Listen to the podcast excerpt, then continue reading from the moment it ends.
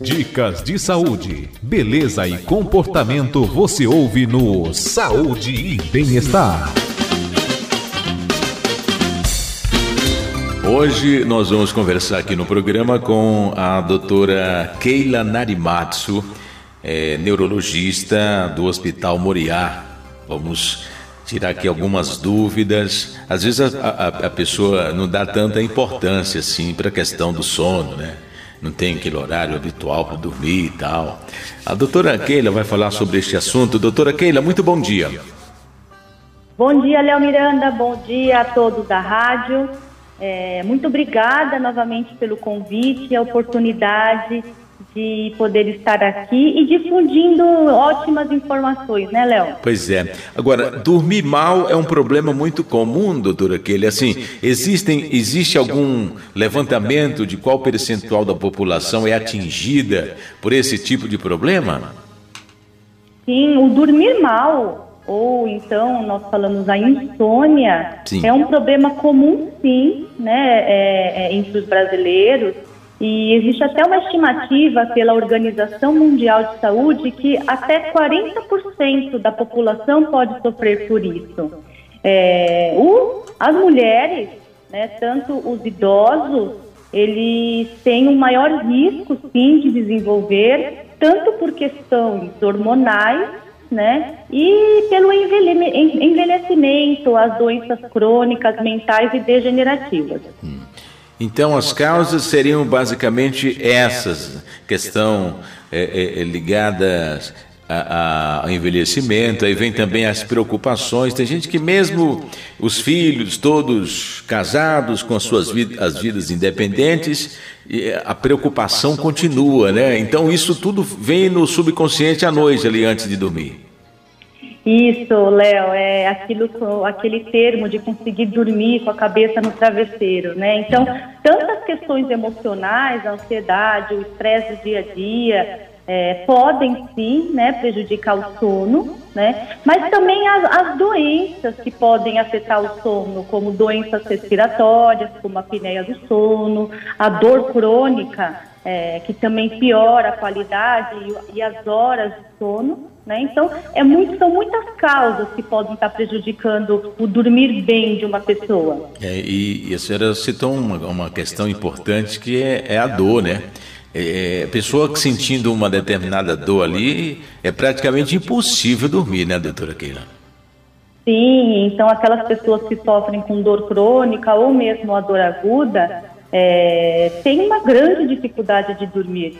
E claro, né, com a orientação, é, sendo bem avaliado do porquê a dor, do, a dor crônica, qual, qual é a melhor forma de tratamento, existem várias opções aí, tanto medicamentosas quanto não medicamentosas, para aliviar a dor e, consequentemente, ter noites de sono melhor. As consequências assim mais comuns das noites mal dormidas, doutora Keila?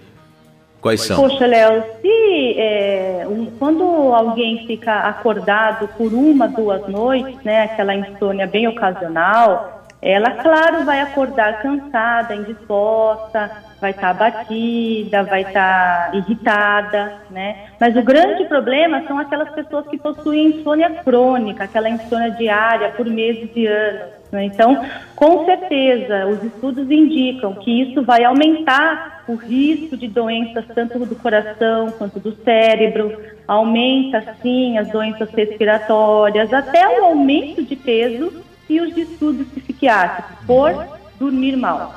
Agora, a intensidade da claridade pode influenciar também no sono. E tem uma outra questão também: celular, essa luz do, do celular, é, é, pessoas que passam muito tempo utilizando o aparelho, ou outras que usam muito a televisão, inclusive antes de dormir. E eu gostaria que a senhora comentasse até as pessoas que costumam dormir com a TV ligada, doutora.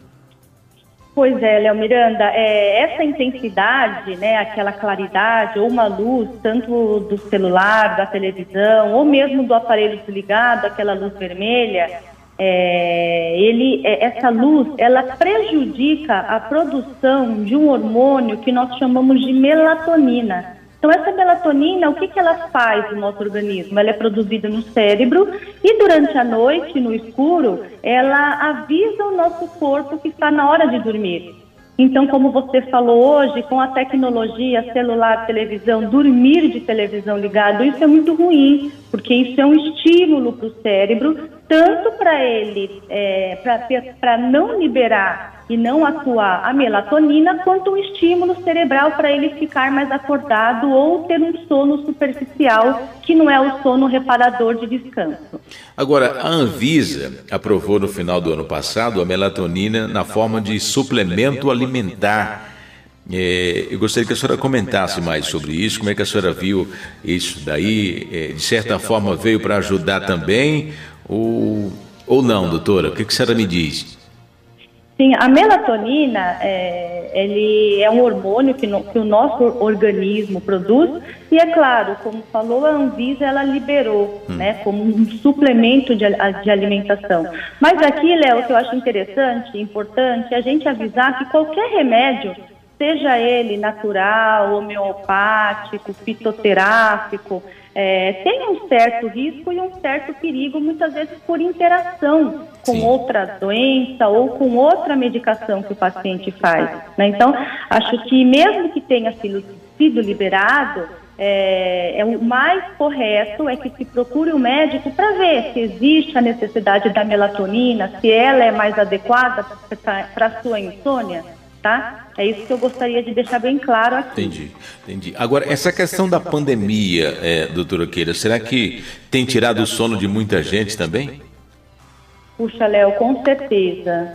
Essa insegurança, é o medo, é o pânico, é a mudança, a rotina do dia a dia, não com certeza não tenha dúvida que aumentou muito os casos de queixas de insônia e, consequentemente, falta de concentração durante o dia, falta de, de, de é, não conseguir trabalhar corretamente. Né? Então, com certeza, aumentou muito. Agora, a senhora citou aqui inicialmente, agora há pouco, na, no nosso bate-papo, a questão das pessoas mais de idade e tal. E crianças, é, é, às vezes, podem sofrer também com essa questão de noite mal dormida. Isso poderia até prejudicar a criança no dia seguinte na escola? Sim, com certeza. É, muitas vezes a, a criança vai mal na escola, ela tem uma dificuldade da atenção, da concentração, é, pode estar mais hiperativa ou irritada, e sim, pode estar totalmente ligado a noites mal dormidas. Lembrando que é, pra, para cada faixa etária tem uma hora mais ou menos correta de dormir. Sim. Então, por exemplo, Léo Miranda, na nossa idade, é, o, o, que é indicado é que durma mesmo de seis horas por noite. Lógico que tem pessoas que precisam de menos horas, pessoas mais horas. Mas como o idoso, o idoso ele dorme menos tempo. Para o idoso é indicado que ele durma de cinco e seis horas, mas que ele tenha um cochilo de uma hora mais ou menos ali no período da tarde. Ah, muito bem. Agora me diga uma coisa, e quando que a pessoa deve perceber que está na hora já de consultar um especialista, procurar um médico para relatar esse assunto aí de não estar tá dormindo bem, doutora? Sim, Léo Miranda. O, aquela pessoa que tem uma insônia com uma causa, né, uma tristeza, uma ansiedade, que isso é corrigido e que fique um tempo, uma semana, dois, três dias, e que volte à sua rotina de dormir, não precisa de uma orientação médica, de ir num hospital, de procurar o neurologista. Né? Então, quando isso se torna mais frequente, que está prejudicando o teu dia a dia, o teu dia seguinte, aí vale a pena procurar uma ajuda médica. Por quê? com a consulta é possível classificar o tipo de insônia, ver a intensidade, qual o melhor tratamento, quais as causas, né? E muitas vezes avaliar se precisa ser feito exames, né? E dar terapia por medicação. Muito bem. São 10 horas e 55 minutos. Tem uma dúvida aqui do ouvinte? Pergunta para a doutora Keila. Vamos ouvir.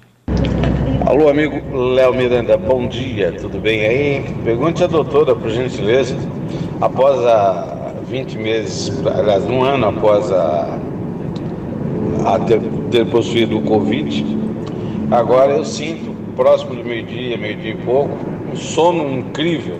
Se eu estiver parado, encosto e durmo. E por volta das 18 é a mesma coisa. E às 21, 22 horas de dormir, nada, sem sono nenhum. É, é, não é normal isso, né? Renato, o taxista. Pois não, doutora, responda aí para o Renato. Ele, ele disse que foi, foi pós-Covid. A senhora acha que tem alguma coisa a ver com isso ou não? Renato, obrigada pela pergunta. Isso é uma queixa muito comum no consultório, né? Então, é, talvez não possa estar relacionada diretamente à Covid, que a Covid lesou o teu cérebro, a tua parte de sono, mas muitas vezes pode estar ligado assim à questão do emocional, a ansiedade, dormir mal. E com certeza você está virando a sua noite. Você tem sono de dia e à noite você não dorme. Isso é comum muito comum acontecer e você precisa daquelas orientações para regularizando o teu relógio fisiológico para dormir durante a noite e ficar acordado durante o dia. Respondido para o meu amigo Renato. Só para a gente finalizar, doutora Keila, de forma assim prática, gostaria que a senhora desse aqui algumas dicas para os nossos ouvintes, o que, que pode ser feito em casa aí mesmo, é, para que tenhamos boas noites de sono. Quais são as dicas? Uhum. Então, eu aconselho que todos é, procurem e pratiquem o que nós chamamos de higiene do sono. São dicas simples, é, efetivas para melhorar a insônia. Então, por exemplo, estipular uma rotina de horário para acordar e para dormir. Sim. Então, se é final de semana, se é férias, não importa. Hora para acordar, hora para dormir. Né? Para quem tem insônia, fazer atividade física pela manhã, não fazer no final da tarde e à noite é, evitar esses dispositivos luminosos, como você falou, Léo, celular, televisão, pelo menos duas, duas horas antes de dormir. Ir para a cama só para dormir, não é para fazer a cama do sofá, ficar assistindo televisão. Teve sono, vai para a cama, não é para ficar na cama deitado sem sono. Usar roupas confortáveis, né, ter um quarto ali organizado e fazer algumas técnicas de relaxamento. Então, a oração, uma meditação, yoga, assistir uns filmes com temas leves e escutar alguma música relaxante aí no final do dia, Léo. Então, assim, a questão do exercício físico à tarde, para no comecinho da noite ali, a senhora acha que não é legal também para quem tem dificuldade para dormir?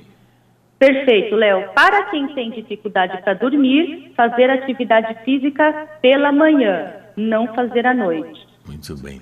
Teria tempo para ouvir mais uma perguntinha aqui, doutora? Sim, Léo. Vamos, vamos ouvir então. Quem é que vai fazer? Bom dia, Léo Miranda. Aqui é Eunice Duarte da Silva Parque Regina Santo Amaro. Gostaria de fazer uma pergunta para a doutora. Sim. É, às vezes eu deito na cama, oito e meia, o mais tardar. Aí eu durmo, quando é no meio da noite, eu acordo. Aí eu fico contando, contando, até eu pegar no sono de, de novo. E também tem outra coisa também. Se eu como muito tarde, eu começo a rotar, rotar, rotar que, que pode ser isso? Gostaria de saber da doutora. E também gostaria de saber dela se o chá de erva doce é bom tomar à noite para dormir, de camomila, de erva cideira, se ajuda a gente a dormir mesmo. Eu, graças a Deus, tudo durmo, mas eu acordo umas três vezes na noite assim. Aí durmo, aí acordo para fazer xixi, então, gostaria de saber da doutora se tomar chá é bom e se esse essa negócio de eu ficar arrotando quando eu acordo, o que, que venha a ser isso. Um beijo, um bom dia. Obrigado aí pela pergunta. Doutora, responda, por favor. Sim, que querida. Olha, é, com certeza. Então, a senhora deve evitar o consumo de alimentos gordurosos, pesados, café, né, refrigerante, doces no período noturno, porque é bem no momento que a senhora está fazendo a digestão. Esses chás camomila, ervas cidreiras são adequados sim, mas não tome uma grande quantidade de líquido para não ficar acordando durante a noite. Quem tem esse problema é até orientado. Passou das 18, não toma muito líquido, deixa para tomar o líquido líquido de dia, tá? Para evitar que se tome à noite. E uma, um outro diagnóstico que eu vou falar para a senhora, só na nossa conversa, a senhora tem uma insônia de manutenção. A senhora mesmo falou, a senhora dorme 11 horas e dorme, mas fica picotando a noite inteira. Então, isso é necessário, sim, que procure uma ajuda médica e ver por que, que tem essa insônia de manutenção e ver qual é o melhor tratamento. Então é certo. São 11 horas, um minuto. Doutora, muito obrigado pela sua participação aqui no nosso programa. O tema rendeu muito. Tem muita gente perguntando ainda, não vai dar tempo, doutora, que ele a responder. E eu gostaria até de convidá-la para falar acerca do mesmo assunto numa próxima oportunidade aqui no programa, viu, doutora? Léo, com certeza, sim. Eu gosto, adoro participar do seu programa. Eu acho que é de grande importância e está marcado. Vamos combinar. Tá bom. Obrigado. Hoje conversamos com a doutora Keila Narimatsu, neurologista do Hospital Moriá.